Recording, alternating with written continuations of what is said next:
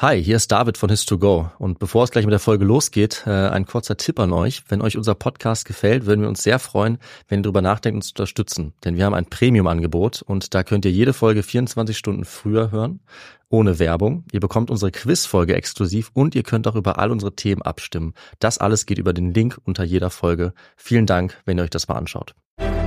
Ich bin ein.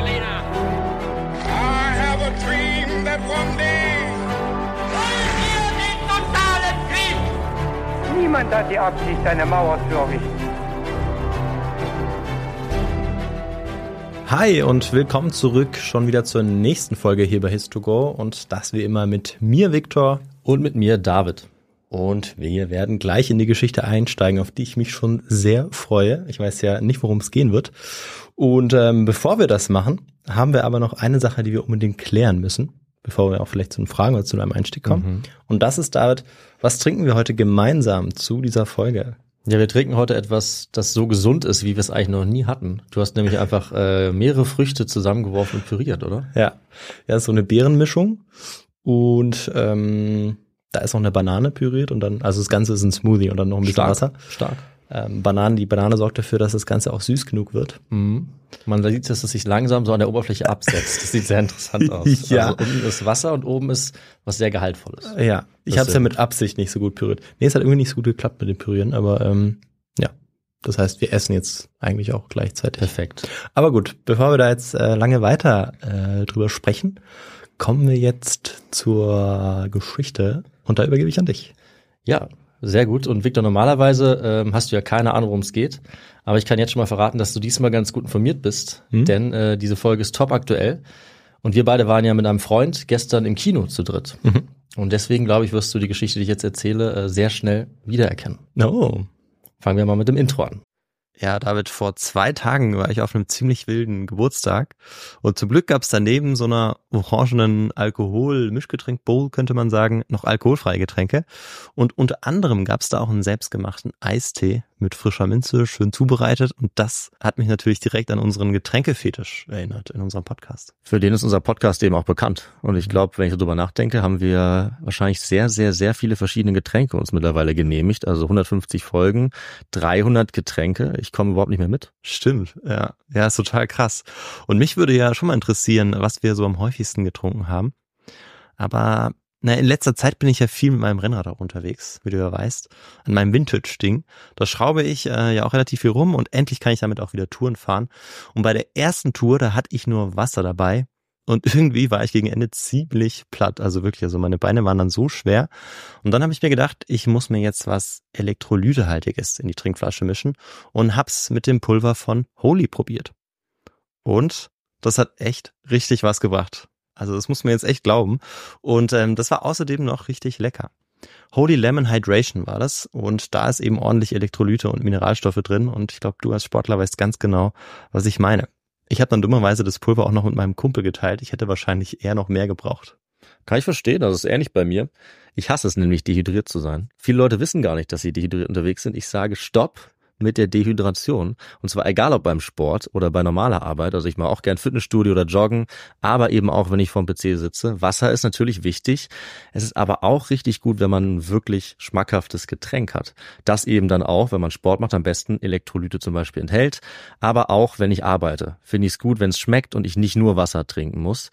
Und da ist beispielsweise Holy Kiwi Strawberry um einiges besser. Das ist jetzt so mein Lieblingsgeschmack. Ich finde es aber auch ganz cool. Wir beide hatten so ein Starterpaket, die verschiedenen Geschmäcker auszuprobieren. Dann wird es noch weniger langweilig. Und wenn es richtig lange dauert oder richtig intensiv wird, ist es schon echt cool, wenn man was Leckeres und was Fruchtiges, Erfrischendes halt trinken kann. Deswegen ist meine Empfehlung eben hier der Holy Hydration Drink. Die Basis ist dabei dann auch echter Tee. Es sind natürliche Aromen statt künstlichen drin. Das schmeckt man auch. Es ist trotzdem kein Zucker drin, auch kein Taurin beispielsweise, kein Bullshit wie die Leute bei Holy selber sagen. Es ist auch keine versteckte Kalorienbombe, nichts besonders Schweres, sondern es ist genauso leicht wie schmeckt, mit weniger als 20 Kalorien pro Portion. Ideal auch für Sportler wie uns. Und günstig ist das Ganze übrigens auch in jedem Fall. Also wir sagen ungefähr 80 Cent pro 500 Milliliter. Das ist deutlich weniger als herkömmliche Energy Drinks. Und noch besser mit eurem Shaker und mit den 100% recycelbaren Verpackungen entsteht auch ganz wenig Müll dabei. Ja, also probiert es unbedingt aus und das Starter-Set, das wir auch beide schon sehr gut kennen und sehr empfehlen müssen. Das heißt Starter-Set Deluxe und ist wirklich der perfekte Einstieg und dafür bekommt ihr mit uns 5 Euro Rabatt. Also anstatt 49,99 Euro kosten euch 43 Holy Drinks inklusive Shaker gerade einmal 44,99 Euro. Dafür braucht ihr den Code HIS2GO5. Also in unseren Shownotes findet ihr den Link dazu und dann gebt ihr einfach, wie gesagt, HIS2GO 5 ein. Alles zusammen und dann bekommt ihr diesen Rabatt. Na sagen wir Prost. Ja. In den 1910er und 20er Jahren erschüttert eine beispiellose Mordserie die indigene Osage Nation im Nordosten von Oklahoma in den Vereinigten Staaten. Getrieben von Gier ermorden Nachbarn, Freunde, Mitbürger und hohe Würdenträger Dutzende Angehörige der Osage auf heimtückische Weise. Mit Gift, mit Brandstiftung und mit roher Gewalt. Es dauert viele Jahre, bis die Hauptverantwortlichen gestoppt werden. Und es dauert nochmal fast 100 Jahre, bis dieses Kapitel vielleicht endlich aufgeklärt wird. Höchste Zeit also, dass wir uns diese Geschichte genauer anschauen in dieser Folge His to Go. Und Victor, wie gesagt, ich glaube, du weißt genau, wovon ich rede. Ja, und ich bin wahrscheinlich nicht der Einzige. Und Mhm. ich glaube, es wird uns allen äh, sehr viel Spaß machen, da nochmal reinzuhören. Also diejenigen, die den ähm, Spielfilm von Martin Scorsese gesehen haben, der gerade in den Kinos läuft, und auch diejenigen, die ihn noch nicht gesehen haben, werden sich auf diese Geschichte freuen können. Wenn es jetzt grundsätzlich um, um äh, diesen Zeitraum geht, vielleicht pickst du dir auch noch was Spezielles raus. Ja. Das werden wir gleich äh, hören und vielleicht auch gleich in den Fragen schon erahnen können. Und zu denen kommen wir jetzt wahrscheinlich. Genau, also ich wollte vorab nochmal sagen, und du hast es ja schon gesagt, dass es zwei Dinge gibt, auf denen diese Folge basiert. Und das ist eben einmal der Autor David Gran, der das Buch dazu geschrieben Mhm. hat, das kann man wirklich sagen. Und das, weil er eben dabei auch die äh, Details alle aufgedeckt hat, als einer der ersten, als Journalist. Und Martin Scorsese hat eben diesen ganzen Fall dann verfilmt, jetzt erst gerade, wenn ihr diese Folge hört. Beides unter dem Namen Killers of the Flower Moon. Jetzt kommen wir allerdings, bevor wir damit einsteigen, noch zu den Fragen. Ja, Übrigens sind das Fragen, Victor, die du vielleicht auch ganz gut beantworten kannst, wenn Ja, du den Film äh, aufmerksam verfolgt hast. Aber ich habe vielleicht auch etwas schwierigere Fragen, als ich sie sonst hätte, damit es nicht zu einfach Ja, ist. ich wollte dich gerade sagen, ich ähm, war mir ganz sicher, dass du da jetzt was rausgepickt hast, was nicht so einfach sein wird. Na, ich denke, es ist eine Kombination. Aber schauen wir mal. Die erste Frage lautet, zu welcher anderen rassistischen Gewalttat kam es zeitgleich zu den Morden an den Osage? A. Die Ermordung von Emmett Till. B. Die Ermordung von Malcolm X. C. Das Tulsa Race Massacre. Oder D. Die Atlanta Race Riots. Das sind alles reale Ereignisse. Boah. Tatsächlich sagen mir eigentlich die meisten nichts. Ähm, Malcolm Mhm. X natürlich schon. Hm. Aber auch da überlege ich gerade, in welchen Zeitraum ich das verorten kann. Ja, ich weiß es nicht. Ähm, kann ich jetzt eigentlich gleich sagen. Und ich würde sagen, das, was mir am bekanntesten vorkommt, diese Antwort nehme ich mal. Also Okay. äh, Malcolm X, aber es kann sein, dass das tatsächlich noch viel später war. Hm. Also 20. Jahrhundert, da bin ich mir ziemlich sicher. Glaube ich. Die sind alle im 20. Jahrhundert, so viel kann ich mal verraten. Ja. ähm, ja, genau, die Antwort nehme ich einfach mal. Okay. Also das, wovon ich hier rede, das kommt tatsächlich im Film auch vor, das Mhm. Ereignis. Und ja, wir werden dann noch dazu kommen. Jetzt die zweite Frage. Auch das äh, haben wir vielleicht kurz mal gesehen. Wie wurden die Täter dieser Mordserie bestraft? Mhm. Oder in welchem Ausmaß? Antwort A. Sie wurden allesamt zum Tode verurteilt und hingerichtet. Antwort B. Sie kamen lebenslang ins Gefängnis und starben auch dort. Oder Antwort C. Sie saßen einige Jahre im Gefängnis, wurden dann jedoch vorzeitig entlassen. Also, wenn ich mich richtig erinnere Mhm. und ähm, der Film die Tatsachen nicht komplett verdreht hat, denn tatsächlich beruht mein Wissen auch fast ausschließlich Ja. ähm, auf, auf Das muss man Film, dazu weil, sagen, ja. ähm, von den Osage oder Osage hatte ich vorher noch nicht so viel gehört. Mhm. Mhm, Ich glaube, es geht auch vielen so. Und ja, nach dem Film zu urteilen, ist es so, dass sie tatsächlich dann auch wieder nach relativ kurzer Zeit, manche zumindest wieder freikamen. Okay, das ist deine Antwort. Schauen wir mal, wie gut du aufgepasst hast. Ja. Äh, oder ob der Film da genau oder ungenau ist. Dazu Ja. kommen wir natürlich auch noch. Ich denke, wir können am Ende beide ja auch noch mal über den Film reden, wenn wir wollen, so Mhm. als Abschluss. Jetzt kommen wir zur dritten Frage, bevor wir mit der Folge starten. Das ist was Historisches für dich, Victor. Oh, wunderbar. Also noch historischer vielleicht als die anderen. Also eigentlich ist alles historisch natürlich. die Frage lautet jedenfalls, mit dem Kauf welches Gebietes kam die Osage unter die US-Herrschaft? Also kam ihr Territorium unter die Kontrolle der USA? War das A. Louisiana, B. Massachusetts oder C. Tennessee? Also, es ist ja so, dass sie sich am Schluss in äh, Oklahoma befinden, soweit ich weiß. Das ist richtig. Aber das ist ja nicht, die, worauf die Frage abzielt. nee, das wäre zu einfach, Das wäre zu einfach. dachte ich mir. Ich weiß nicht, ich glaube, es kam vielleicht auch im Film vor, vielleicht auch nicht, ich weiß es nicht. Ich tippe Hm. mal auf Tennessee. Okay, ich glaube, das kam tatsächlich nicht im Film vor. Ähm, aber das werden wir gleich relativ am Anfang der Frage Minnes auflösen. Minnesota gab es auch als eine Möglichkeit. Äh, nee, Massachusetts. Ah ja, gewesen. okay. Weil Minnesota, da, da hätte ich auf jeden Fall ein anderes indigenes Volk verortet, Mhm. zu dem es auch schon eine Folge gab. Aber nee, ja, dann probiere ich es mit Tennessee. Tennessee. Okay, dann würde ich sagen, stürzen wir uns jetzt mal in die Geschichte. Und wir können diese Geschichte eigentlich auf zwei Arten erzählen. Also wir können sie vom Ende aus aufbauen und erzählen, wie das große Finale eigentlich eingeführt wird und wie nach tragischen Morden einer Mordserie die Behörden einschreiten und die Osage retten. Das wäre vielleicht ein bisschen die schöne, aber auch die einfache Variante. Ja.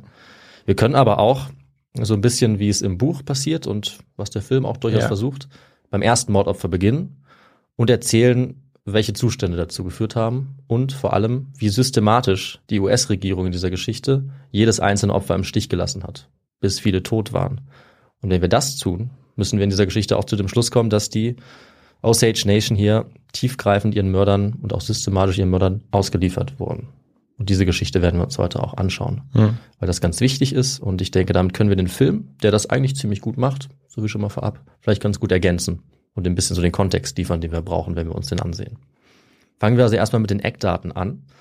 Die Beziehung der Osage Nation und der USA, mh, vor allem in rechtlicher Hinsicht, die gibt es eigentlich seit mehr als 200 Jahren. Und sie sieht so aus, dass sich die USA eigentlich auch seit über 200 Jahren dazu verpflichtet haben, die Osage zu beschützen, die unter ihrer Herrschaft leben. Die Osage sind eine indigene amerikanische Gruppe oder ein Volk, die Osage Nation, so nennen sie sich selbst, die heute hauptsächlich in Oklahoma lebt, wie du gesagt hast. Ihr Name Osage kommt von Washache oder Wassermenschen, also daraus ist dann Osage entstanden durch ein paar Änderungen über eine längere Zeit. Und es war ursprünglich eine Untergruppe und dieser Name wurde dann aber für alle Angehörigen dieses Volkes oder dieser Nation dann irgendwann gebraucht. Vorher hatten sie noch andere Namen. Es gibt sie vermutlich seit Tausenden von Jahren in dem Land, was ihnen da ursprünglich gehört hat, in das sie mal gezogen sind. Wir wissen nicht genau, wann das war. Wir können aber sagen, dass das Kerngebiet von ihnen die heutigen Staaten Missouri, Kansas, Arkansas und Oklahoma waren. Oder jedenfalls große Teile davon. Und äh, die konnten sie so lange bewohnen, bis wie so oft die ersten Europäer kamen. Das war ähm, allerdings zuerst mal nicht die USA, Victor, sondern es gab erst noch eine andere Kolonialmacht, die in dem Gebiet war. Ähm, das war natürlich entweder die Franzosen oder die Mhm. Spanier noch früher. Ich hätte jetzt gesagt, die Franzosen. Ja, auf Ja, jeden Fall. Da Okay, weil die Spanier, die sind doch weiter im Süden. Ne? Ich, äh, ich glaube ja, also die Franzosen sind schon die Macht, die da wirklich ähm, das, das Gebiet besetzt. Und ähm, damit sind die Osage erstmal im Kontakt mit der Kolonialmacht Frankreich. Ganz kurz tatsächlich auch mit Spanien, die das Gebiet dann besitzen, allerdings nur ein paar Jahrzehnte. Äh, und sie leben dann im französischen Staat Louisiana. Ah, ja. Tja, so lange, bis dieser Staat Louisiana 1803 an die USA verkauft wird. Von Napoleon natürlich. Richtig. Der Genau. verzichtet nämlich auf diese ganzen Ja. Staaten. Viel wichtiger ist für ihn ja England. Ja, dem wird das alles zu bunt. Der kann sich, sagt er, da nicht auf seine Kolonien konzentrieren. Er hat ja genug andere Dinge um die Ohren, also einen ganzen Kontinent zu unterwerfen zum Beispiel. Deswegen verkauft er das kurzerhand an die USA und zwar ein sehr, sehr, sehr großes Gebiet. Und das ist natürlich auch die Antwort auf unsere erste Frage jetzt gewesen. Mhm. Also Louisiana ist deutlich mehr als der heutige Staat Louisiana. Da gehören eben einige Staaten dazu, die ich gerade auch genannt habe. Ja. Und ab 1803 ist es eben im Besitz der USA. Spannend, ja. Hm. Lag ich schon mal falsch bei der ersten Frage, aber da Hm. hatte ich wirklich eigentlich keinen blassen Schimmer. Die kam auch, wenn ich das richtig in Erinnerung habe, im Film jetzt nicht vor. Mhm, Das okay. ist so, also diese Vorgeschichte ist im Film so ein bisschen, ähm, ja, glaube ich, ausgelassen worden, was ich auch verstehen kann, weil es eben Film ist. Mhm. Aber dafür haben wir ja gerade die Möglichkeit, das hier nochmal zu erwähnen. Und das sollten wir auch, ähm, weil für die Osage ist dieses Kapitel ein sehr dunkles. Also es beginnt für sie jetzt ein langer Leidensweg mit diesem Verkauf.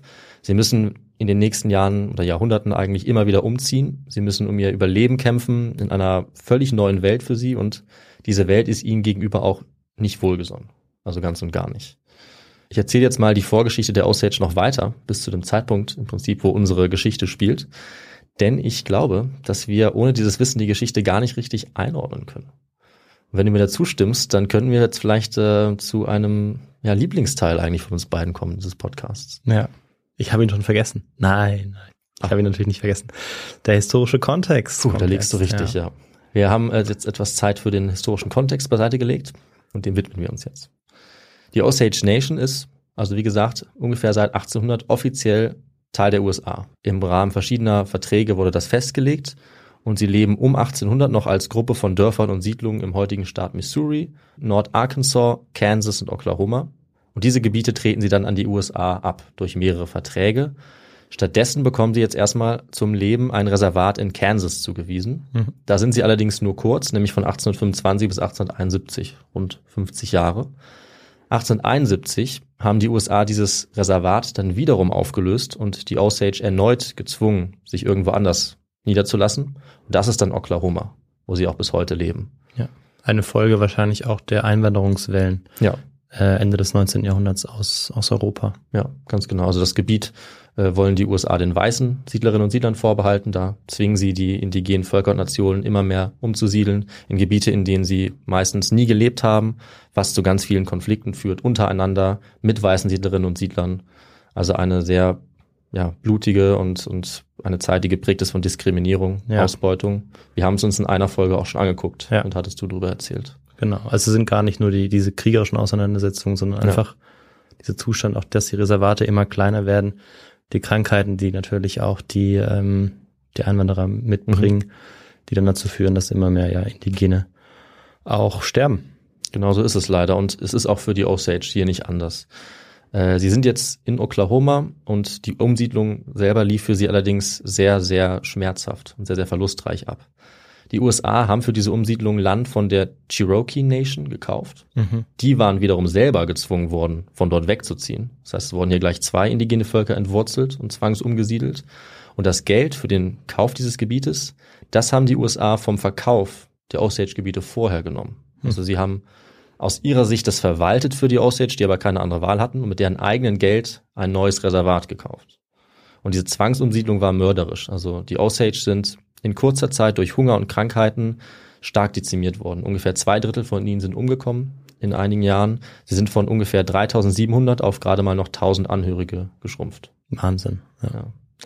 Es gab dann in Oklahoma auch keine Büffel mehr als Lebensgrundlage, was für sie sehr wichtig gewesen wäre. Und die US-Regierung wollte auch den Osage erst dann vertraglich Zahlungen leisten, wie es eigentlich vereinbart war, wenn sie selber mit der Landwirtschaft begonnen hätten, um sich selbst zu versorgen. Aber das war in Oklahoma fast unmöglich, weil da konnte man aufgrund der Böden kaum etwas anbauen. Das heißt, die Osage waren hier eigentlich von vornherein kaum in der Lage zu überleben. Auch Versuche, sich selber zu organisieren, wurden ihnen von den USA sehr schwer gemacht. Sie haben zum Beispiel ihr eigenes Regierungssystem begründet, aber das wurde nur 19 Jahre später von den USA wieder aufgelöst. Hm. Es gab dann blutige Konflikte mit anderen Gruppen, zum Beispiel den Cherokee, weil die auch direkt dort in der Nähe angesiedelt wurden. Insgesamt war es für die Osage also wahnsinnig hart. Und das, nachdem sie durch die Verträge eigentlich um ihr gesamtes Land gebracht worden waren, mehr oder weniger. Geändert hat sich das alles allerdings 1897 und zwar sehr plötzlich. Ja. Damit ändert sich die ganze. Geschichte. Und ja, Victor, du ahnst wahrscheinlich, äh, was sich in diesem Gebiet verändert hat, oder? Ja, äh, nachdem ich den Film gesehen habe, vor Mhm. allem weiß ich das. Und das ist natürlich jetzt schon eine Veränderung, die, äh, die unglaublich ist Ja. und die diese Geschichte auch so besonders macht.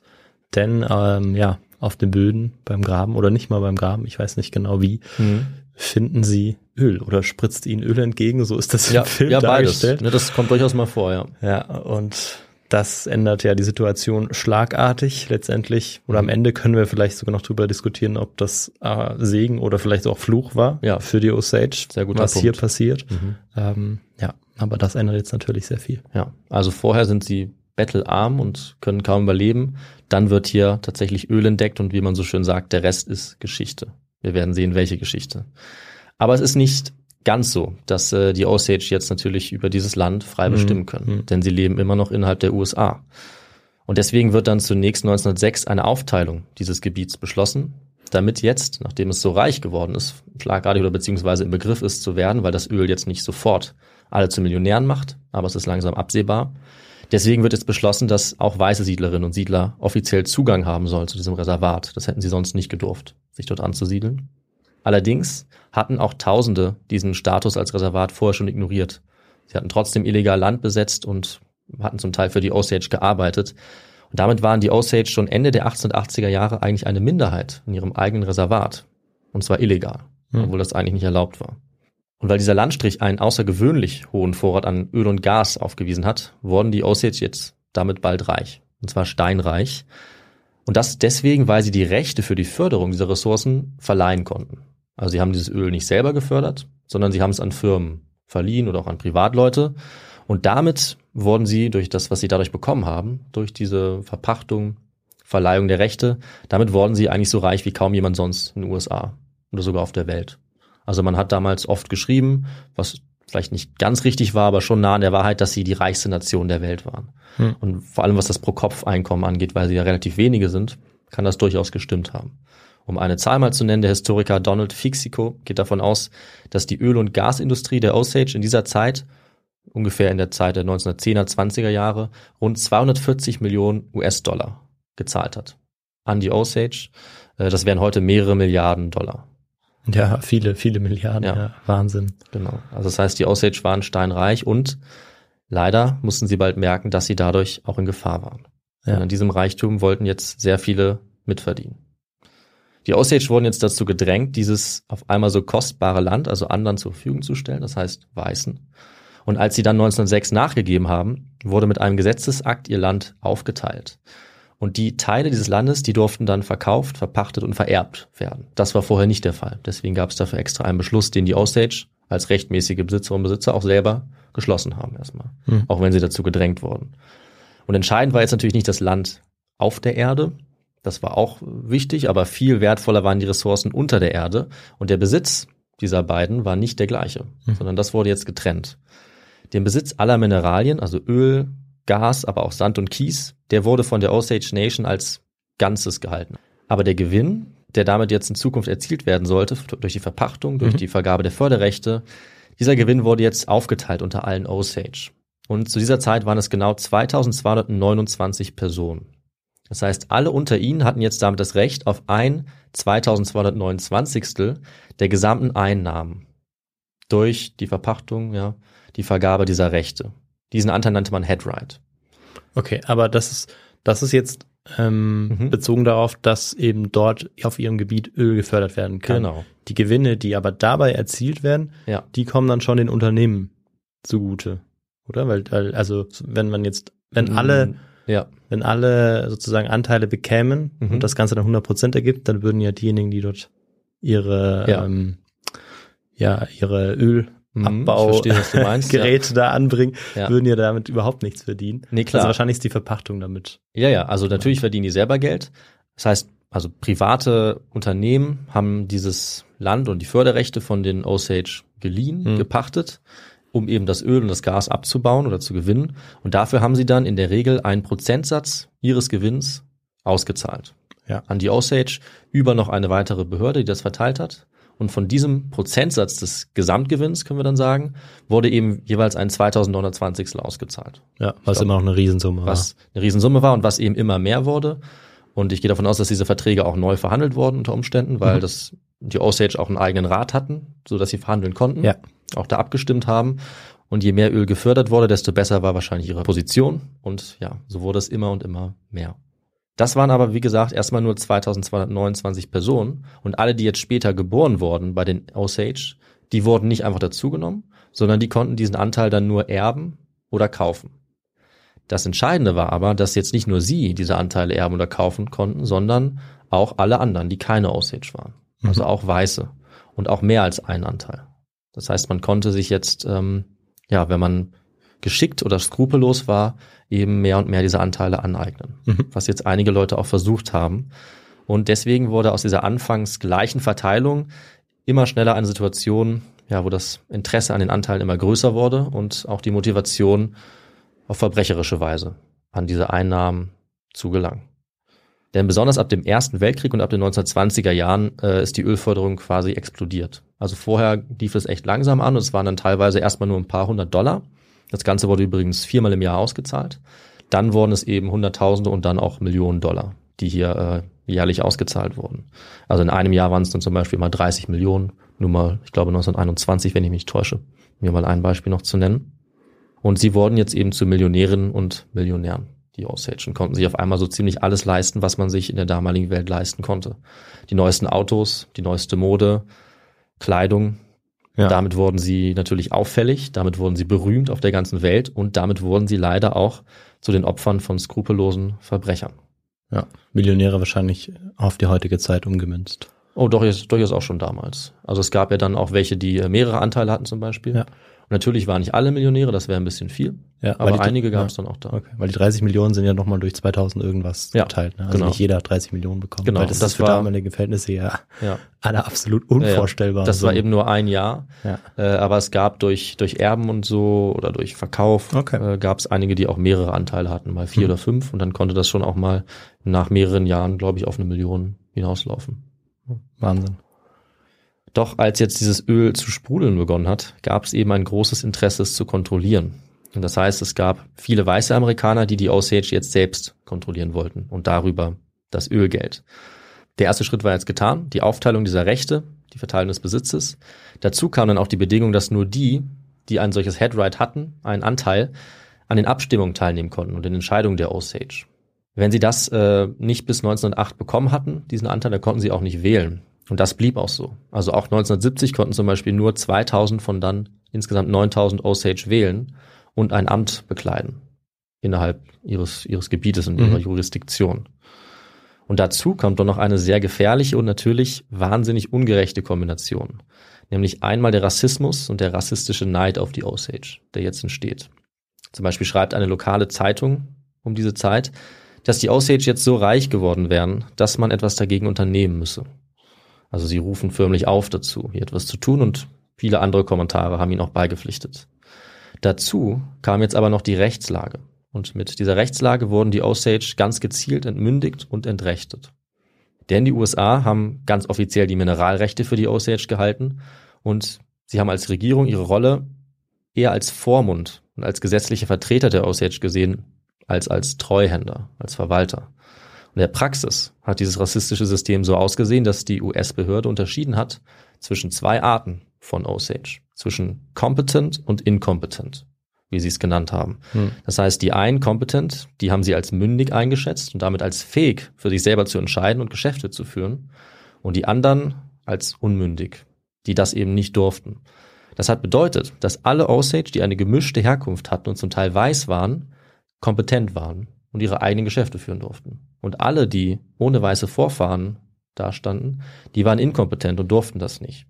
Ja. Es war jetzt nämlich so, dass du als inkompetent Osage nicht deine eigenen Geschäfte tätigen konntest, im Prinzip nichts alleine tun konntest, ohne die Hilfe eines Weißen. Ja. Eines weißen Bürgers, meistens eines Mannes. Ein Vormund, und das waren meistens einflussreiche, bekannte Bürger, Richter, Anwälte, ja, also schon Leute, die weit oben standen. Ähm, oft haben sie auch geheiratet, also ein Osage, eine weiße Person, und die waren dann ihre finanziellen Vormünder. Und diese Vormünder konnten nahezu komplett über die Osage bestimmen, also vor allem über ihre Finanzen. Und sie waren der Meinung, das können wir uns jetzt wahrscheinlich schon denken, dass sie als Weiße den Besitz über diese wertvollen Mineralien viel besser regeln könnten als die Osage, weil sie sie in ihrem Rassismus als weniger entwickelt gesehen haben, im Prinzip als Kinder, kann man fast Mhm. sagen, im rechtlichen Sinne. So wurden sie ja wirklich auch behandelt. Das ging so weit, berichtet der Autor Gran, dass einige Osage wohl nicht mal ihre Zahnpasta kaufen konnten, ohne vorher die Erlaubnis einzuholen bei ihrem Vormund. Okay, ja. Das wurde 1921 nochmal bestätigt, dass, wie Sie gesagt haben, Zitat, vollblütige Osage rechtlich unmündig waren. Molly Burkhardt hat dazugehört. Auch sie konnte selber nichts machen und wurde erst ungefähr zehn Jahre später, 1931, äh, als competent erklärt, was für die Handlung dieser Geschichte viel zu spät ist. Und während jetzt die Mordserie, von der wir gleich sprechen, dann bei den Osage untersucht wurde, hat man bei all dem auch nochmal diese Details aufgedeckt. Bei den Ermittlungen wurde ganz klar, wie sehr die Osage in diesem System ausgebeutet wurden. Denn leider waren die meisten dieser weißen Vormünder korrupt und haben diese Situation schamlos ausgenutzt, ganz gezielt. Das heißt, die haben oft Käufe für die Osage durchgeführt und sie dabei getäuscht. Zum Beispiel haben sie Autos gekauft am Markt für einen Preis und für das Fünffache davon dann dieses Auto den Osage in Rechnung gestellt, ohne Mhm. dass die das irgendwie ja, kontrollieren konnten. Nach einer Schätzung haben bis 1924 allein ungefähr 600 Personen, die Vormünder waren, die Osage um circa 8 Millionen Dollar betrogen. Damaliger Währung, also Mhm. heute auch wieder deutlich mehr. Und das waren nur die Fälle, die bekannt geworden waren. Andere haben ganz offen von ihnen gestohlen. Und im Prinzip ist die Einschätzung eines Autors, ist das Ganze eine groß angelegte kriminelle Machenschafft gewesen, bei der, das muss man wirklich sagen, große Teile der Gesellschaft mitgeholfen oder sie zumindest geduldet haben. Ja. Darunter auch die bekanntesten Bürger der Region, Geschäftsmänner, Juristen, Politiker. Ja. Also es ist hier eigentlich auch eine, eine Ausgrenzung oder ein Ausnutzen von, von unten heraus. Also Mhm. natürlich hat die Regierung äh, durch die Organisation und wie sie das Ganze verwaltet hat, auch ähm, natürlich auch ihre, ihre Rolle dabei gespielt. Aber Ja. hier ähm, scheint es ja auch, so wie du es gerade sagst, ganz gezielt ähm, ja auch Menschen gegeben zu haben, Weiß gegeben zu haben, die das auch ausgenutzt haben. Auf jeden Fall. Ja. Ähm, weil wir sind ja jetzt eigentlich Anfang des 20. Jahrhunderts zu einer Zeit, wo die klassischen letzten Indianerkriege, so nenne ich sie mal, weil sie ja so auch äh, in der Fachsprache heißen, genau, Mhm.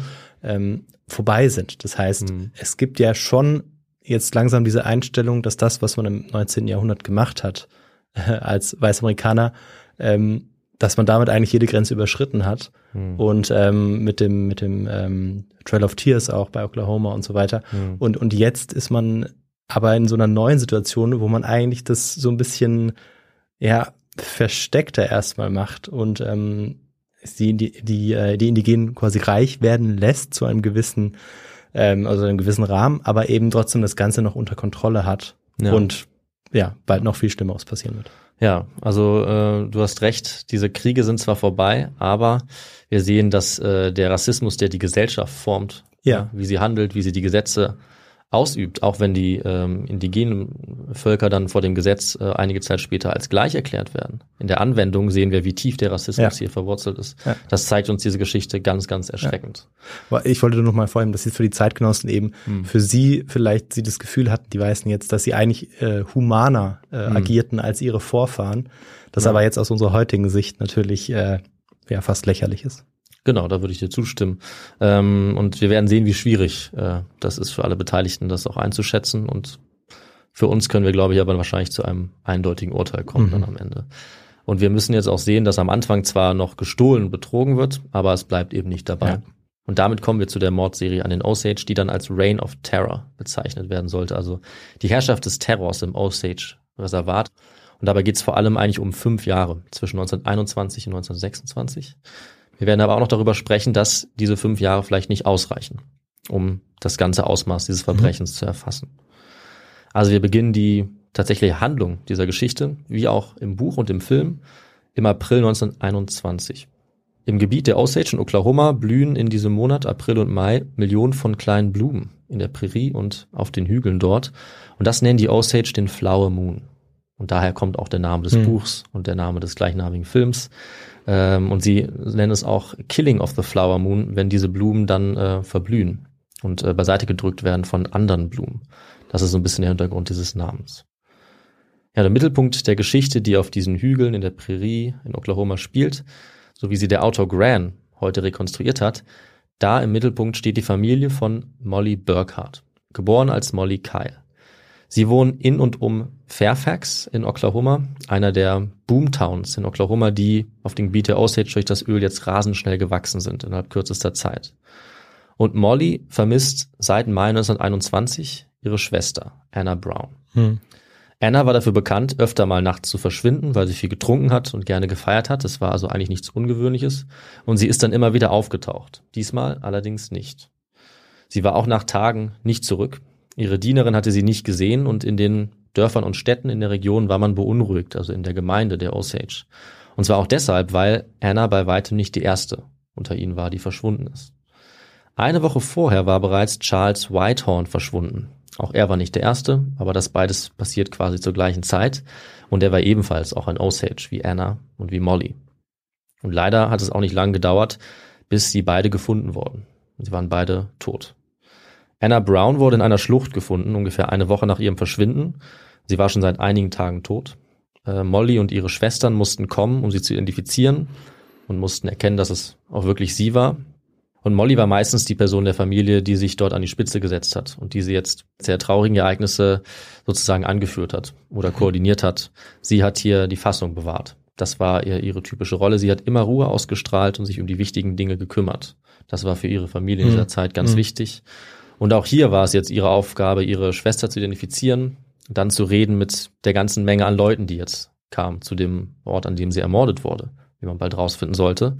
Denn es kam äh, nicht nur Molly, sondern auch äh, ihr Ehemann, andere Osage, der Leichenbestatter, Schaulistige und auch zwei Ärzte, die Brüder Schoen. Das waren die Hausärzte von Mollys Familie und äh, die sollten jetzt auch den Leichnam untersuchen.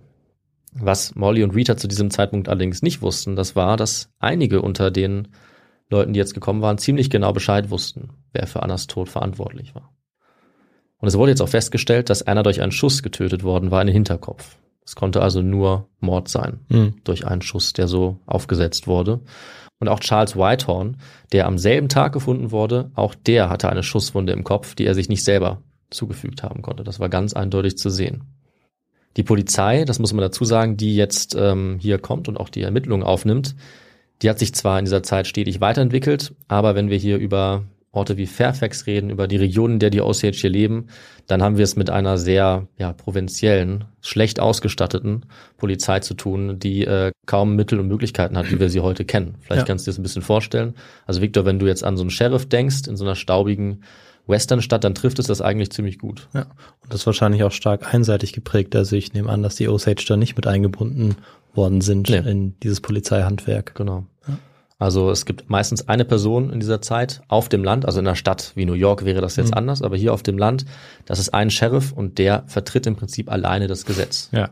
also der ist wirklich oft der Einzige, der Verbrecher verfolgen kann oder der sich eben auch entscheidet, das nicht zu tun. So wie es in diesem Fall sein wird, mal mehr, mal weniger. Es gibt dann noch einen Marschall, eine Art Polizeikommissar und ein paar Gehilfen, aber die haben grob gesagt von neuen Ermittlungsmethoden keine Ahnung. Sie untersuchen jetzt die Tatorte, sie finden ein paar Reifenspuren, die Kugel wird nicht gefunden, mit der Anna erschossen wurde, und sie machen auch weder Abdrücke von den Reifenspuren, noch Fotos, noch Fingerabdrücke. Das heißt, die Aufklärung dieser beiden Morde ist damit erstmal ziemlich hoffnungslos. Die Gesetzesvertreter sind einmal nicht ausreichend ausgestattet und ausgebildet, und vor allem haben sie aber gar nicht die Absicht, diesen Fall aufzuklären. Ja. Für sie ist es jetzt nur, wie sie sagen, Zitat, ein weiterer toter Indianer. Das ist ein direktes Zitat, weil wir diesen Begriff sonst nicht verwenden. Darüber haben wir auch schon mal geredet. Aber der vorherrschende Rassismus kommt dabei ganz stark zum Ausdruck. Also wie viele Menschen hier beeinflusst werden dabei, andere Ethniengruppen nicht zu respektieren, sie zu diskriminieren Hm. oder zu ignorieren und ihnen eben auch Gewalt anzutun. Die Osage haben das häufig zu spüren bekommen und sie haben es natürlich auch mitbekommen, dass sie damit nicht alleine waren. Denn zur selben Zeit gibt es wahnsinnig viel ungerechte Maßnahmen, ungerechte Behörden, ungerechte Strukturen und auch viele rassisch oder rassistisch motivierte Morde, äh, Lynchmorde, Gewalt, Mhm. Massaker. Und das ist auch zu der gleichen Zeit, also das heißt im Jahr 1921, das sogenannte Tulsa Race Massacre gewesen. Und die Osage haben das mitbekommen. Dabei wurden 1921 mehrere Dutzend bis vielleicht sogar 100 oder mehr als 100 schwarze Bürgerinnen und Bürger in Tulsa von einem weißen Mob ermordet. Ah, ja. Und das war die Antwort auf die Frage, oder? Das war die Antwort auf die Frage. Ach ja. Ja, ähm, als du dann gesagt hast, das kam auch im Film vor, dann wusste ich natürlich, dass ich mit Malcolm X ganz weit weg Ach so, ja. Denn der spielt äh, einige Jahrzehnte später. Ja, dann ne? doch später. Genau. Ja. Also Ja, dafür hättest du dich in die zweite Hälfte des 20. Jahrhunderts begeben müssen. ja, schade. Ich meine, äh, ich habe es probiert und ich dachte, vielleicht hast du, vielleicht gab es da noch irgendwas, was im Film Ja. nicht vorkam. Ähm, ja, vielleicht sollte, sollten wir uns mal mit ihm noch mal näher auseinandersetzen. Ja, das habe ich mir gedacht, als ich mir jetzt Beispiele quasi ausgedacht habe aus der Zeit. Ähm, die, die ich genannt habe, sind alle echt und Mhm. sind alles sehr, sehr erschreckende, ähm, traurige Höhepunkte eigentlich der, der rassistischen Ja. Auseinandersetzungen, Gewalt, Unruhen und unter anderem auch dieses Tulsa Race Massacre, das Ja. eigentlich ein ganz, ganz schlimmer und schrecklicher Höhepunkt ist. Das ganze Viertel wird dort verwüstet und es ist ziemlich ähnlich eigentlich wie die Morde an den Osage, weil auch dort in Tulsa haben ähm, sehr wohlhabende Schwarze gewohnt und waren danach ähm, ja zu Tausenden obdachlos und ähm, haben sich nie wieder so sicher gefühlt, weil Hunderte von ihnen ermordet waren Mhm. durch willkürliche Gewalt eben durch die weiße Bevölkerung Ja. gegen sie. Ja, und Molly und ihre Familie, die müssen während all dem jetzt als nächstes ihre Schwester beerdigen, also Anna. Das ist natürlich ein schrecklicher Schlag für alle, auch deswegen, weil sie nicht das erste Familienmitglied ist, das umkommt. Drei Jahre vorher war schon Mollys andere Schwester gestorben, Minnie, und sie war sehr plötzlich verstorben. Nach einer heftigen Erkrankung, wie es damals aussah, obwohl Minnie erst 27 war und eigentlich kerngesund. Und auch der Mutter Lizzie ging es jetzt immer schlechter und auch das kam relativ plötzlich. Es kam sicherlich auch noch dazu, dass sie jetzt von Annas Tod erfahren hatte, aber es war in beiden Fällen sehr merkwürdig, dass die beiden so schnell erkrankt waren, wie es schien. Molly hat sich jetzt um sie gekümmert, hat gleichzeitig die Beerdigung organisiert. Das war dann eine Mischung, wie oft jetzt zu dieser Zeit, aus Osage-Tradition und katholischer Tradition, weil viele Osage ähm, den Katholizismus angenommen haben. Hm. Und auch sonst war es eine Zeit, in der sie sich stark verändert haben. Ja, also neue Religion, neue Sprache. Molly lehrt jetzt auch Englisch und nicht mehr nur die Osage-Sprache. Natürlich verändern sich die Lebensumstände ganz, ganz enorm. Auch durch das Geld, aber auch durch die neue Umgebung. Dabei hat sich Molly jetzt in dieser Zeit viel auf ihren Ehemann verlassen müssen. Das war ein gewisser Ernest Burkhardt, den sie auch noch nicht allzu lange kannte, ungefähr seit 1917. Er war hier dabei, hat sie unterstützt bei der Vorbereitung, er kam zur Beerdigung und er kam zur Beerdigung wie auch sein Bruder und auch sein Onkel. Und dieser Onkel, das war ein gewisser William K. Hale, genannt King. Die stelle ich jetzt mal kurz vor, denn sie gehören auch zu den wichtigsten Personen in dieser Geschichte. Also Mollys Ehemann Ernest Burkhardt war 28 zu diesem Zeitpunkt. Er war braunhaarig und blauäugig und anscheinend sehr gut aussehend. Sie selber war 33 mit großen braunen Augen und langen schwarzen Haaren, einem markanten Gesicht. Und die Fotos der beiden ähm, und auch der anderen, die gibt's natürlich bei uns zu sehen. Wer sich das jetzt irgendwie genauer vorstellen möchte, das werden wir bei Instagram natürlich wie immer hochladen. Mhm. Und äh, Ernest Burkhardt, bevor er Molly geheiratet hat, war zu seinem Onkel, eben William King Hale, in das Osage Reservat gezogen, weil man dort gut Geld verdienen konnte. Das hat sich natürlich schnell rumgesprochen. Hale war ein recht großer Rinderfarmer.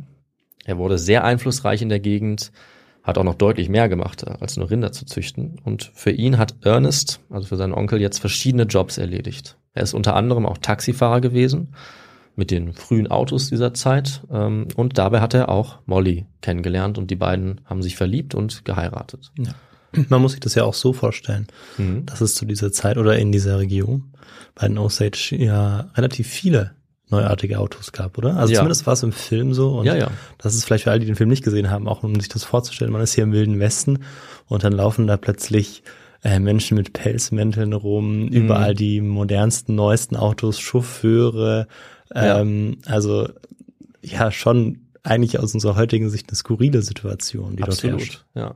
Also ich, ich würde jetzt sagen, den Wilden Westen gibt's zwar nicht mehr, aber was es gibt, ist halt eigentlich ein Gebiet, das total unfruchtbar war, wie Oklahoma. Ne? Hm. Also wie du sagst, wo es eigentlich bis vor kurzem nichts gab. Jetzt sprüdelt das Öl und ja, du hast recht. Also das hat sich der Film nicht ausgedacht, sondern die Osage haben oft eine Vorliebe für diese Autos, äh, kaufen ganz viele davon, fahren damit rum und äh, zeigen ihren Wohlstand natürlich auch. Obwohl sie selber auch schon oft äh, oder früh merken, dass dieser Wohlstand nicht nur ein Segen für sie Mhm. ist. Also es ist auch nicht einseitig. Sie sind das, sehen das aus verschiedenen Gründen auch kritisch. Auch aufgrund dessen, wie es sie verändert. Und natürlich dann aufgrund des Leids, ähm, dass dieser Wohlstand über sie bringt. Aber erstmal sieht es eben äh, auch rosig aus. Also viele heiraten, sind sicherlich auch glücklich, so wie Molly und äh, Ernest Burkhardt. Sie bekommen zwei Kinder, dann bis 1921. Und die beiden sind auch nicht die einzigen, die sich auf diese Weise kennenlernen und so einer ähnlichen Konstellation. Auch der Bruder von Ernest, Byron Burkhardt, war nämlich übrigens der Freund und dann später Ex-Freund von Mollys Schwester Anna gewesen, bevor sie ermordet wurde. Und auch andere Schwestern von Molly waren mit weißen Männern verheiratet gewesen, die äh, dann eben auch unter anderem ihre Geschäfte Mhm, übernommen mhm. haben, weil sie dann ihre Vormünder werden konnten. Byron Burkhardt war aber übrigens auch die letzte Person gewesen, mit der Mollys Schwester vor ihrem Tod gesehen wurde, weshalb er auch schnell als einer der ersten Verdächtigen gesehen wurde, aber man konnte ihm noch nichts nachweisen. Es gab viele andere, die auch ähm, mit weißen Ehemännern oder Ehefrauen verheiratet wurden, auch wenn das sowohl unter den Osage als auch natürlich unter vielen Weißen nicht unbedingt gern gesehen wurde, war das Mhm. Realität. Dass sich das stärker vermischt hat, sowohl Religion, Kultur, Sprache, ja, als auch viele andere Elemente. Und merkwürdigerweise hatten all diese neu geheirateten Osage aber eines gemeinsam, nämlich dass sie jetzt immer stärker in Gefahr geraten sind. Zu den klaren Morden und den merkwürdigen Todesfällen kam immer mehr dazu. Also die Zahl ist rasant angestiegen, Mhm. jedes Jahr eigentlich mehrere. Und Molly hat jetzt versucht, äh, auch auf eigene Initiative die Behörden vor Ort unter Druck zu setzen. Wie es ihre Art war, sie war immer jemand, der da sehr nachdrücklich war und ihre Familie hat darauf vertraut, dass sie das in die Hand nimmt. Aber die Behörden konnten oder wollten nichts unternehmen. Also sie haben sie abgewiegelt, sie haben äh, ihre Ermittlungen kaum vorangebracht und irgendwie ist da nichts passiert. Und es schien jetzt so für die Osage-Gemeinde, dass es eigentlich nur eine Person gab, die wirklich etwas tun wollte und wirklich etwas erreichen konnte. Und Victor, weißt du, wer diese Person war, in die sie jetzt ihr Vertrauen äh, gesetzt haben? Ähm, das war natürlich der Präsident der Vereinigten Staaten. Wahnsinn. nicht ganz. Ähm, aber ja, eigentlich auch nicht ganz falsch. Aber zu diesem Zeitpunkt ist es kein anderer als William Hale.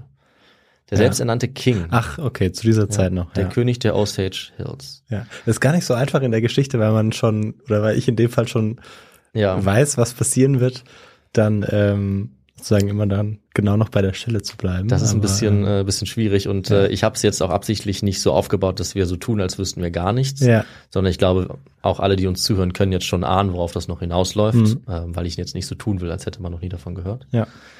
Aber am Anfang, wenn wir uns jetzt die Sicht der Osage, der Zeitgenossen und Mhm. Zeitgenossen anschauen, am Anfang gehen sie davon aus, dass William Hale ihr großer Retter ist, ja, der Mann, dem sie vertrauen.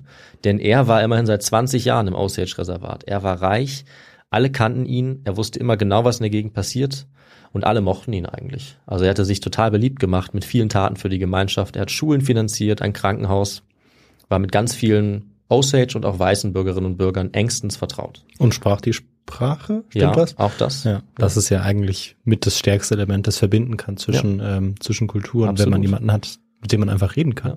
Und nicht nur er, also auch äh, der Mann von Molly Ernest Mhm. hat die Sprache gelernt. Ja. Und ähm, sie alle, also Ernest, sein Bruder und auch der Onkel Hale waren oft im Haus von Molly und ihrer Familie zu Gast, ähm, um sich zu sehen, um sich zu treffen. Und King Hale, wer sich genannt hat, hat sich jetzt auch in die Ermittlungen eingemischt, eigentlich von Anfang an, um, wie er gesagt hat, den Osage zu helfen, diese schrecklichen Taten zu beenden. Die lokalen Behörden konnten nichts weiter herausfinden oder wollten es nicht. Sie haben niemanden angeklagt. Und das Sterben ging währenddessen die ganze Zeit weiter. Kurz darauf ist die Mutter von Anna und Molly gestorben, Lizzie Q. Also ein weiterer furchtbarer Schlag. Es ist jetzt für uns vielleicht nicht mehr ganz so überraschend, dass unter den Osage jetzt vermutet wurde, dass dieser Tod nicht ganz natürlich war. Denn auch sie war sehr plötzlich krank geworden und es deutete einiges darauf hin, dass sie jemand vergiftet hatte. Was so die Symptome anging, wie schnell das kam und auch was anderen Osage passiert ist. Ja, aber weil die Behörden weiterhin entweder nichts tun konnten oder wollten, wurden jetzt eben Privatdetektive angeheuert. William Hale hat als einer der ersten selbst eine großzügige Belohnung versprochen und auch einen Detektiv angeheuert, der in seinem Namen und seinen Anweisungen erstmal auf eigene Faust ermittelt hat, Mhm. anscheinend. Und auch Molly und ihre Familie haben mehrere Detektive angeheuert, die monatelang überall rumgelaufen sind äh, und irgendwelche Spuren verfolgt haben, auch einiges aufgeschrieben haben und ihre Quellen zwar hinterlassen haben, aber daraus lesen wir, sie konnten eigentlich fast nichts herausfinden. Mhm. Trotzdem sind in der Zeit weitere Osage gestorben und äh, das waren auch eindeutig keine natürlichen Tode mehr. In den neun Monaten nach diesen ersten zwei Morden, von denen ich jetzt gerade gesprochen hatte, 1921, sind drei weitere Osage vergiftet worden. Sie waren alle feiern oder haben irgendwie Whisky angeboten bekommen, sind danach sofort unter Krämpfen zusammengebrochen und gestorben. Offenbar an einem sehr Mhm. starken Gift. Genauer konnte man das nicht rausfinden, denn es wurden keine Obduktionen durchgeführt. Und auch Molly Burkhardt selber ging es jetzt immer schlechter. Sie war Diabetikerin und war sogar eine der ersten Menschen auf der Welt, die ähm, das Heilmittel dagegen bekommen konnte, Mhm. als es gerade entwickelt worden war, also Insulin. Mhm. Sie war wohl eine der ersten fünf Personen weltweit, die das erhalten haben. Natürlich, weil sie sehr reich war ja, und sie hatte großes Glück. Trotzdem konnte sie sich, auch als sie das regelmäßig bekommen hat, nicht erholen. Und das, obwohl die persönlichen Ärzte der Familie auf dem Auftrag und das, obwohl die persönlichen Ärzte der Familie im Auftrag von William Hale ihr ja dabei geholfen haben anscheinend und ihr diese Insulin Mhm. immer gebracht und verabreicht haben. Sie wurde jetzt von Tag zu Tag schwächer. Und die Ereignisse haben sich jetzt eigentlich immer schneller aneinandergereiht. Es kam jetzt ein Mord oder ein verdächtiger Tod nach dem anderen. Die Osage waren immer mehr in Panik und niemand konnte irgendetwas herausfinden, was hier passiert ist. Im August 1922 wurde dann ein Vertrauter der Osage-Familien nach Washington geschickt, um Hilfe anzufordern von den Bundesbehörden, weil sie endgültig äh, nicht mehr darauf vertraut haben, dass der lokale Sheriff oder die Behörden oder auch die Privatdetektive irgendetwas herausfinden konnten. Aber direkt nach seiner Ankunft wurde dieser Vertraute aufgefunden, brutal ermordet vor einer Bar. Und in seiner Socke haben die Mörder extra seinen Namen hinterlassen, damit er gefunden und identifiziert wird. Das Mhm. war jetzt also eine eindeutige Drohung an Ja. alle Osage und alle Ermittler, was passieren würde, äh, wenn hier jemand nachforscht. Niemand konnte jetzt noch daran zweifeln, dass diese Tode und Morde zusammengehört haben. Und für Mollys Familie kam es in der Zwischenzeit noch schlimmer. Im Februar 1923 wurde ihr Cousin Henry Rowan erschossen. Einen Monat später wurde unter dem Haus ihrer Schwester Rita eine Bombe gezündet. Sie und Hm. ihr Mann waren sofort tot. Die Osage-Gemeinde wusste jetzt nur noch einen Ausweg, nämlich sich Hilfe zu holen bei ja, den ganz Großen. Du hast jetzt gesagt beim Präsident und sie gehen tatsächlich nach Washington. Sie holen sich die Hilfe aber nicht direkt beim Präsident, sondern bei einer sehr jungen Behörde, die zuständig ist für Verbrechen, die auch außerhalb der Staatsgrenzen passieren. Victor, ich glaube, du weißt, welche Behörde das ist. Ja, das müsste das äh, FBI sein. Genau. Federal Bureau of Investigation. Und ähm, dem jungen J. Edgar Hoover. Korrekt. Das FBI, geleitet von J. Edgar Hoover. Das FBI war erst 1906 gegründet worden und es hieß zu diesem Zeitpunkt auch nicht FBI, sondern BOI, also Bureau of Investigation. Mhm. Ich nenne es jetzt trotzdem FBI der Einfachheit halber. Ähm, aber zum Glück für die Osage konnten sie das FBI jetzt für sich gewinnen und äh, für diese Ermittlung. Sie konnten erreichen, dass jetzt mehrere Ermittler von Washington aus nach Oklahoma geschickt wurden. Und zwar unabhängige Ermittler endlich auf Bundesebene, die nicht so viele Leute kannten und die Mhm. nicht in irgendwelcher Abhängigkeit standen dort vor Ort. Der Leiter dieser Aktion war Tom White, ein ehemaliger Texas Ranger. Und er hat jetzt begonnen, deutlich äh, sorgfältigere Ermittlungen durchzuführen, als das vorher passiert war. Und als er und die Agenten angekommen waren, fanden sie jetzt eine völlig verängstigte Bevölkerung vor unter den Osage. Sie fanden auch eine Menge weißer Bürger vor, die äh, nicht besonders kooperativ waren, die sie abgelehnt haben. Und in der nächsten Zeit hat das FBI jetzt ungefähr 150 Leute verhört. Dabei war schnell klar, dass sie auch undercover arbeiten mussten, denn immer öfter sind jetzt Zeugen verschwunden, haben Aussagen zurückgezogen, wurden tot aufgefunden. Es gab Drohungen und Täuschungsversuche. Im Juni 1923 brachten dann William Hale und Ernest Burkhardt einen Osage in ein Krankenhaus, George Bighart, wo sofort vermutet wurde, dass ähm, ihn jemand vergiftet hatte. Er allerdings hatte sich noch in derselben Nacht dann, nachdem die beiden wieder weg Hm. waren, einen Anwalt rufen lassen, weil er, wie er gesagt hatte, einen dringenden Verdacht hatte, wer hinter diesen Morden steckte.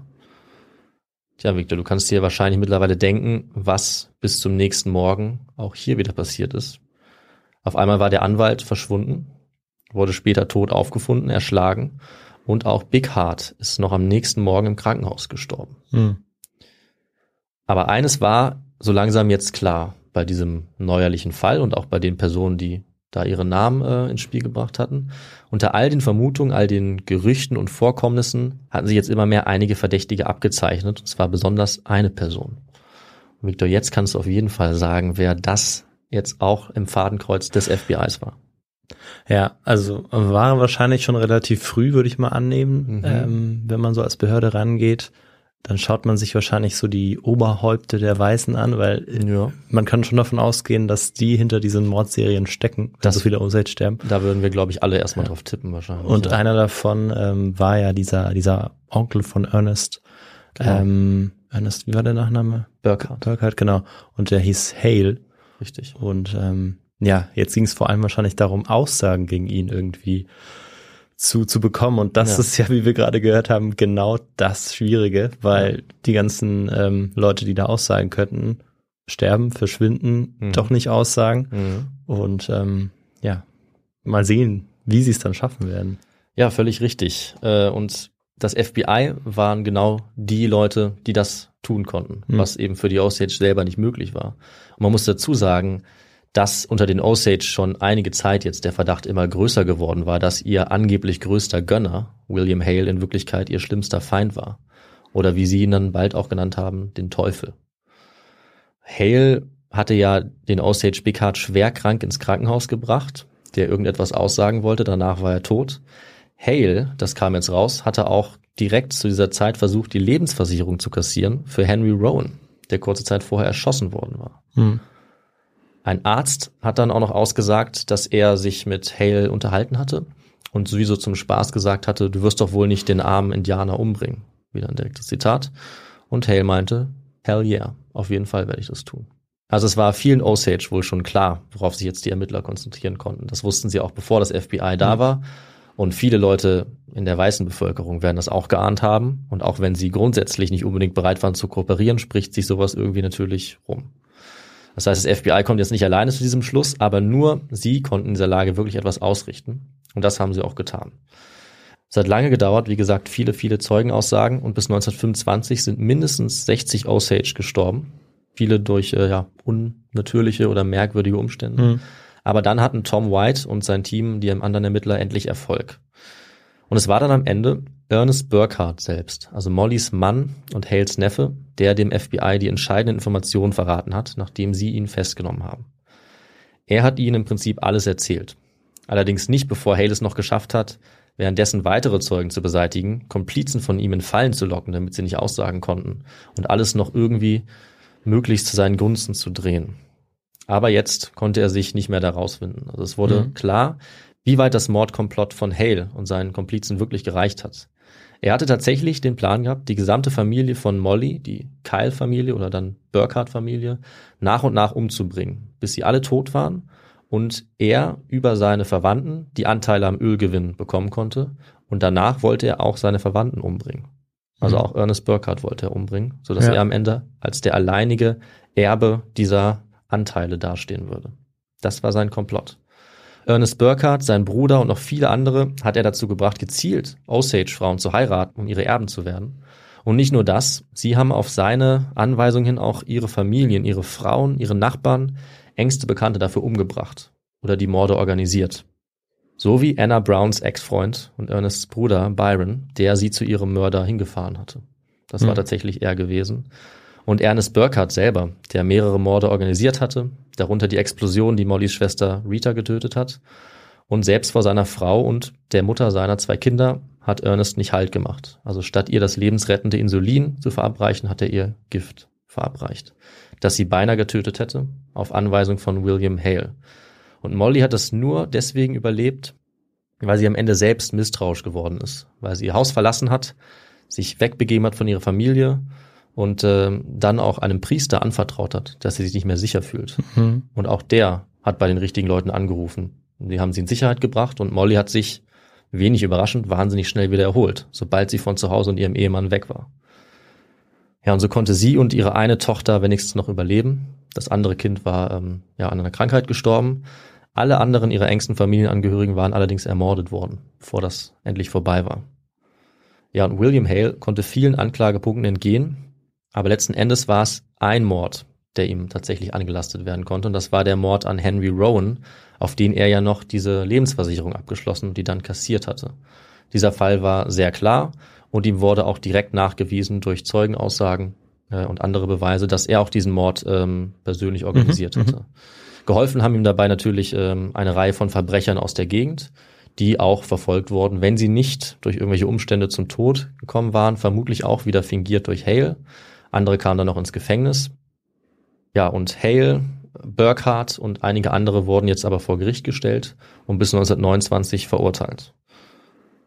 Allerdings, Viktor, hattest du ja schon die Vermutung, dass das Gesetz auch hier wieder nicht für alle vor Gericht gleich war.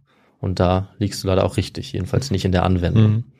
Sowohl Hale als auch Ernest Burkhardt wurden zu lebenslanger Haft verurteilt, viele Komplizen ebenfalls zu Gefängnis, aber sie wurden früh wieder entlassen. Hale durfte 1947 nach guter Führung als freier Mann leben und ist erst 62 gestorben. Er wurde 87 Jahre alt. Und Ernest Burkhardt ist sogar 1937 schon wieder freigekommen.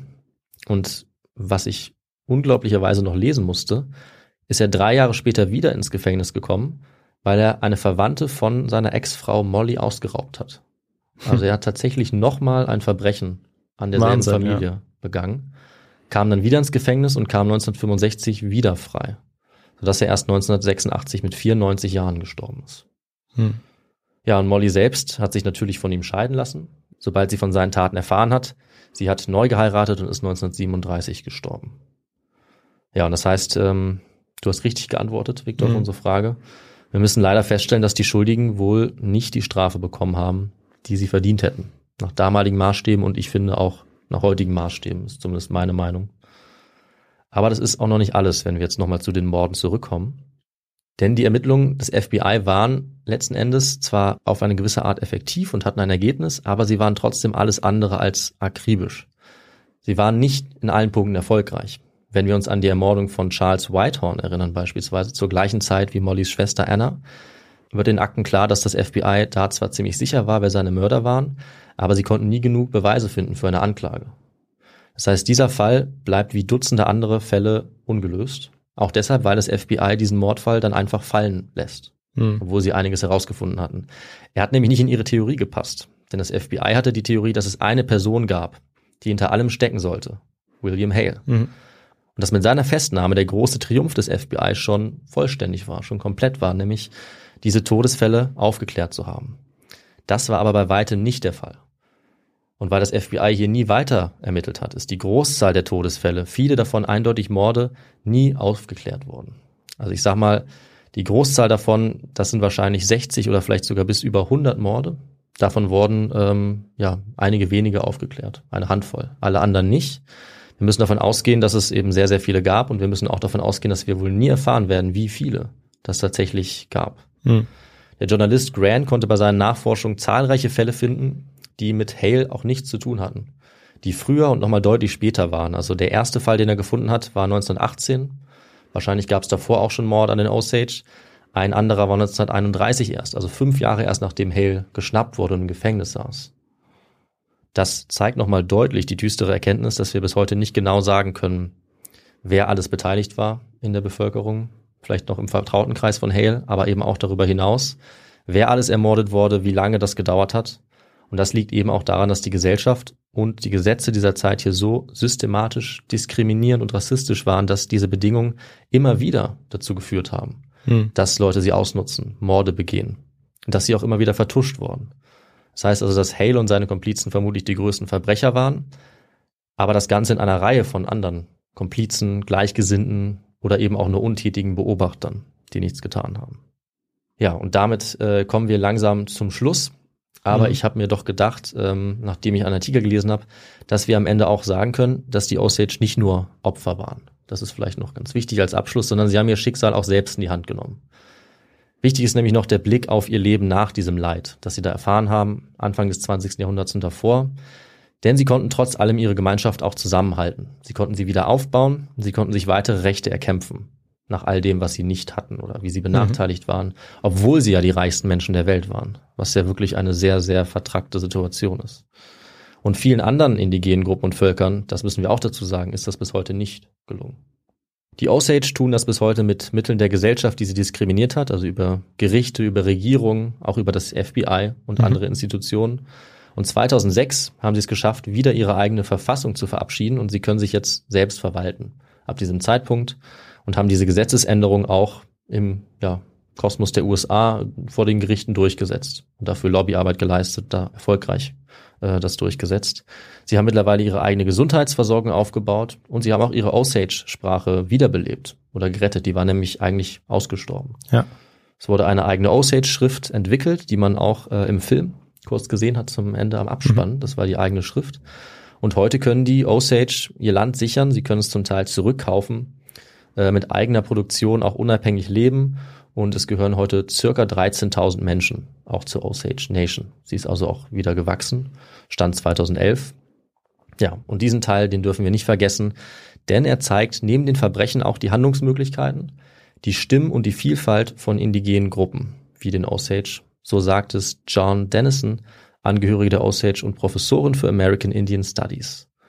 Und ja, ich fand, das war ein äh, sehr gelungenes Schlusswort, was sie da gesagt hat. Äh, Und damit, Viktor, würde ich sagen, beenden wir die Folge. Und äh, ja, ich übergebe wieder an dich. Ja, vielen Dank, David, für diese Erzählung dieser tragischen Geschichte, mit diesem aber doch noch ja, positiven Ausblick. Mhm. Ähm, ist, wie du gesagt hast, ja in vielen Fällen nicht so. Auch in vielen Fällen, wo ähm, es im Indigene versuchen, auch in, in Gruppen, in ähm, reservatsähnlichen ähm, ja, Regionen auch das nochmal aufleben zu lassen, aber dort in extremer Armut leben und ähm, Mhm. eigentlich genau das Gegenteil dort stattfindet. Also ähm, die, die eben ihre Kultur weiter aufleben lassen wollen und deshalb sich natürlich auch nicht integrieren wollen, nicht integrieren müssen, wenn sie natürlich ihre Kultur weiterleben wollen, aber dann äh, häufig irgendwie ähm, dem Alkohol verfallen dann auch und Ja. auch ja keinen Anschluss finden und das scheint eben bei den Osage anders zu sein und das ist natürlich ein tolles Positivbeispiel. Ähm, ja, das wollte ich auf jeden Fall nochmal hervorheben. Ansonsten ist es ja wirklich diese Geschichte und diese Jahre nach dem, nach dem Ersten Weltkrieg, die dort ähm, in, in Oklahoma ähm, ja, also was da passiert, was da stattfindet, ist wirklich unglaublich. Also mafiöse Zustände. Ja. Und ähm, einer von ihm, Hale, aber nur einer von wenigen, wie wir jetzt erfahren haben, was mir auch neu war, ähm, der das also rigoros ausnutzt, diese Situation. Mhm. also einer von vielen, meinst du? Ja, ja, ne? genau, einer von vielen, ja, ja, Ja. genau, ja. Und ähm, ja, das ist natürlich schon eine außergewöhnliche Geschichte und deshalb hat Mhm. sie natürlich auch auf jeden Fall ihren Platz in, in unserem Podcast äh, als ja, Folge. In unserem Histogo-Kosmos. Und äh, ja, ich habe mich auf jeden Fall sehr darüber gefreut, das Ganze jetzt ähm, hier nochmal in dieser Form zu hören. Mhm. Du hast Und- nicht damit gerechnet, oder? Denk Nee, mal. ganz und gar nicht, ganz und gar nicht. Das ist auch das erste Mal, dass es in dieser Mhm. Form so ist, das stimmt. dass ähm, ja die Geschichte dann doch auch relativ präsent war, weil der Film ähm, ja sich auch an dem Buch orientiert und Ja, genau. ähm, das Ganze dann doch, finde ich, so im Nachhinein in vielen Details auch ganz gut nacherzählt und, Mhm. und man auch dieses Gefühl bekommt, dieser Hilflosigkeit Mhm. der Osage, die keinen Vertreter haben äh, bei der Polizei, wenn man das überhaupt so nennen kann Mhm. ähm, die erstmal ewig erfragen müssen, ähm, letztendlich sich ans FBI wenden müssen, da aber schon es zu zig Todesfällen oder Ermordungen gekommen ist. Und ähm, ja. Ja, also ich teile die Meinung mit dir. Also ich ähm, fand den Film eigentlich auch echt überzeugend. Wenn man von vornherein davon ausgehen muss, wie ich finde, oder wie wir beide finden, haben wir auch schon darüber gesprochen, dass der Film natürlich nicht alles zeigen Mhm. kann und ähm, einige Sachen weglassen muss. Zum Beispiel diese Nachgeschichte der Osage, die hätte er vielleicht noch zeigen können, aber muss er absolut nicht. Deswegen fand ich es aber gut, das noch anzusprechen. Und auch der Kontext, um zu verstehen, wie es dazu führt, den hat der Film jetzt nicht so sehr gezeigt, aber das können wir ergänzen. Aber ich denke, der Film hat, hat eigentlich sehr, sehr viel richtig gemacht, hat es historisch, soweit ich das jetzt erkennen konnte, gut, relativ getreu wieder äh, gespiegelt, hat nichts beschönigt, das muss man mal ganz klar sagen. Der Film ist heftig und er ist ehrlich. Und ähm, ich habe auch mal geguckt, wie Angehörige der Osage das beurteilen und die sind auch überwiegend sehr zufrieden damit, haben auch beraten bei dem Film, haben zum Teil auch mitgespielt. Mhm. Und es wirkt so, als hätte Martin Scorsese das äh, ja doch wirklich sehr gut Ja. wiedergegeben und äh, behandelt. Und das liegt auch daran, dass das Buch als Vorbild auch ziemlich gut gelungen ist, Ah. ja, da werde ich dann vielleicht noch äh, reinschauen. Mhm. Und ähm, was ich auch noch sagen wollte, was ich jetzt auch eine, eine gute Wahl fand, es gibt ja drei Möglichkeiten, sich dieser Geschichte zu nähern. Man kann die äh, man kann die Sicht der, ähm, der Kriminologie nehmen, also man Mhm. äh, schaut sich ähm, das FBI an, wie lösen sie diesen Fall, also so kleine klassische Krimi-Geschichte. Man Ja. kann sich die Täter anschauen, eine Tätergeschichte schreiben, oder man schaut sich eben die Opfer an und das war ja so deine Herangehensweise vor allem. Mhm. Ähm, natürlich sind die Täter auch wichtig, die müssen wir benennen, aber du hast eben diesen historischen Kontext, da hast du eben die Opfer ausgewählt, die Opfergruppe Mhm. ähm, der Osage und das fand ich absolut Ja. die richtige Wahl. Ja. Mm, Und ähm, ja, das wollte ich einfach an der Stelle nochmal ja, hervorheben. das freut mich. Ja, und das Buch kannst du vielleicht nochmal Ja. nennen. Den Autor hast du, glaube ich, auch schon genannt. Genau, da Ähm, wollte ich noch drauf eingehen. Ja, ja. vielleicht für alle nochmal. Also der Autor ist ein mittlerweile ja eigentlich, kann man wohl sagen, weltberühmter Journalist, David Gran, kein Historiker eben. Mhm. Und witzigerweise hat schon mal eine Folge von mir auf einem Buch von ihm beruht, nämlich war das die verlorene Stadt Z. Ah, Auch diese Geschichte hat er eigentlich total bekannt gemacht und da war ich mit seinem Buch nicht so zufrieden, Hm. weil ich fand, er hat äh, recht unsauber ähm, recherchiert und einige wirklich falsche Aussagen dort untergebracht. Deswegen war ich jetzt ziemlich vorsichtig erstmal. Aber mein Eindruck ist, und da kann ich natürlich auch falsch liegen, ich habe nicht jede Seite gelesen, aber mein Eindruck ist, dass er diesmal sehr gut recherchiert hat. Ja. Also er nennt seine Quellen, man kann es gut nachvollziehen. Er hat alle möglichen Leute interviewt. Er hat ganz, ganz viele Akten gefunden, die wir sonst nicht hätten, die zwar auch nicht einsehbar sind, also da müssen wir ihm jetzt vertrauen, aber ähm, er hat diesen Fall wirklich neu aufgerollt und hat, das kann man vielleicht sagen, fast besser ermittelt als das FBI. Oder zumindest hat er die Ermittlung des FBI nochmal richtig aufbereitet und noch viel, viel mehr Schlüsse daraus gezogen als das FBI selber, weil eine Sache ist es, finde ich, nicht, nämlich es ist keine glorreiche Geschichte des FBI, weil auch diese Darstellung gab's. Ja. Das FBI gibt sich Mühe und ich meine, wir können fast schon froh sein, dass es eine unabhängige Ermittlung ist, aber sie machen auch ganz, ganz viel falsch oder lassen ganz, ganz viel aus. Mhm. Das muss man auch dazu sagen. Und David Gran hat sein Bestes getan, das äh, aufzuklären und wahrscheinlich auch die Grundsteine gelegt, dass das weiter untersucht werden kann. Es gibt aber auch andere Autoren, ähm, eine Autorin, die ich mir noch angeschaut habe, um sicherzugehen, äh, dass er jetzt nicht irgendwie Quatsch erzählt oder so. Also da werde ich auch noch das ein oder andere Buch verlinken. Ähm, fast genauso wichtig und noch ein bisschen früher ist zum Beispiel das Buch Bloodland von äh, Dennis McAuliffe, der selber Osage war, rausfindet, dass seine Großmutter vermutlich ermordet wurde und dann selber sich auf Spurensuche begibt 1999, während das Buch von David Grant 2017 erschienen ist. Also es gibt einige Leute, die dran arbeiten und Ich kann auf jeden Fall dieses Buch ähm, empfehlen und es schließt auch nochmal viele Lücken, die im Film gelassen werden, sozusagen, also was Kontext angeht und so. Also ich würde sagen, und vielleicht stimmst du mir zu, Buch und Film, absolute Empfehlung. Buch weiß ich noch nicht. Ja. Film absolut. Film ja, oder? Thema auch, weil einfach so viel drin steckt. Mm, Und ähm, ja, schaue ich mir auf jeden Fall auch noch an, glaube ich. Ja, ansonsten alle Fotos ähm, bei uns auf Instagram dazu, alle Quellen, ähm, die ich noch habe, auch Artikel, äh, ja in unserer Folgenbeschreibung. Und dann würde ich sagen, äh, belassen wir es mal dabei. Ja, und ich komme zurück auf Instagram, oder? Du kommst zurück auf Instagram und ja, kannst sagen, wie man uns da erreichen kann. Ja, richtig. Denn äh, da sind wir unterwegs. Da gibt es zu jeder Folge auch immer einen Bilderpost. Ähm, ein Bilderpost heißt in dem Fall, dass wir ähm, diese ganze Geschichte nochmal in Bildern erzählen. Das sind immer so acht, neun ähm, Bilder, auf denen eben nochmal so eine kleine Beschreibung steht. Und das lohnt sich da nochmal reinzuschauen, wenn man ähm, dann doch mal das Material haben will, Bildmaterial haben will. Denn uns kann man ja nur hören. Aktuell zumindest. Und ähm, wir sind sonst noch unterwegs, also nicht nur auf Instagram, sondern auch auf Twitter und YouTube. Da könnt ihr uns schreiben, ihr könnt kommentieren, ihr könnt, äh, was könnt ihr denn noch? Ihr könnt gefällt mir's abgeben. Auf jeden Richtig, Fall. ja. Und ähm, ja, genau, das könnt ihr alles tun. Da freuen wir uns immer, ähm, wenn ihr das macht, wenn ihr mit uns in Kontakt tretet. Und das könnt ihr auch direkt über unsere E-Mail-Adresse kontakt.histogo.de oder über ein Kontaktformular auf unserer Website. Und es gibt dann auch die Möglichkeit, uns finanziell zu unterstützen. Da freuen wir uns natürlich auch immer riesig, wenn dann äh, plötzlich was auf dem Bankkonto landet. Ähm, 10, vielleicht sogar 20 Euro. Aber weniger geht auch. Wir freuen uns über jeden Betrag. Über jeden Cent, ja. Über, je, je, über jeden Cent, genau. Und ähm, das geht aber auch über Merch, wenn ihr auch ein bisschen was dafür haben wollt. Tasse, T-Shirt, das geht auch. Findet ihr auch auf unserer Website. Und ähm, ja, als letztes bleibt noch zu sagen, bewerten. Das könnt ihr auch auf eurer Lieblings-Podcast-Plattform. Ich glaube, das geht inzwischen bei ganz vielen. Mhm. Ähm, auch mit einem kleinen Kommentar, da freuen wir uns. Über fünf Sterne äh, freuen wir uns natürlich immer ganz besonders. Und dann hören wir uns in zehn Tagen wieder mit der nächsten Folge. Zumindest für alle, die noch nicht äh, Histogo Heroes oder Histogo Legends sind.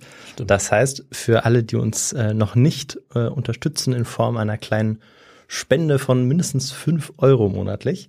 Denn die hören uns in fünf Tagen schon wieder gemeinsam äh, mit Chiara bei unserem Quiz, Quiz So to go. es, ja. Ähm, da könnt ihr uns in fünf Tagen schon wieder hören. Ansonsten hören wir uns in zehn Tagen wieder regulär und ja, bleibt bis dahin weiter gesund. Jetzt kommt ja wieder Wintersaison, da wird man schon mal krank. Oh, Gut aufpassen. Aber ihr nicht. Ja, Das wünschen wir Äh, euch zumindest. richtig. Ja. und ja, dann bis in zehn Tagen. Bis dann. Ciao. Tschüss, macht's gut.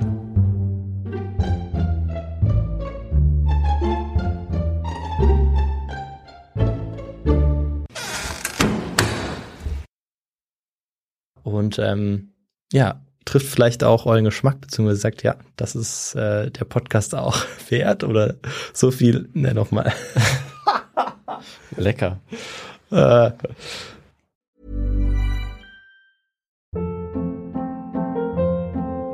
Hold up. What was that? Boring. No flavor. That was as bad as those leftovers you ate all week. Kiki Palmer here, and it's time to say hello to something fresh and guilt-free. Hello Fresh. Jazz up dinner with pecan-crusted chicken or garlic butter shrimp scampi. Now that's music to my mouth. Hello Fresh. Let's get this dinner party started. Discover all the delicious possibilities at hellofresh.com. Mom deserves the best, and there's no better place to shop for Mother's Day than Whole Foods Market. They're your destination for unbeatable savings, from premium gifts to show-stopping flowers and irresistible desserts. Start by saving 33% with Prime on all body care and candles. Then get a 15-stem bunch of tulips for just $9.99 each with Prime. Round out Mom's menu with festive rosé, irresistible berry chantilly cake, and more special treats. Come celebrate Mother's Day at Whole Foods Market. Planning for your next trip? Elevate your travel style with Quince. Quince has all the jet setting essentials you'll want for your next getaway, like European linen, premium luggage options, buttery soft Italian leather bags, and so much more. And is all priced at 50 to 80% less than similar brands. Plus, Quince only works with factories that use safe and ethical manufacturing practices.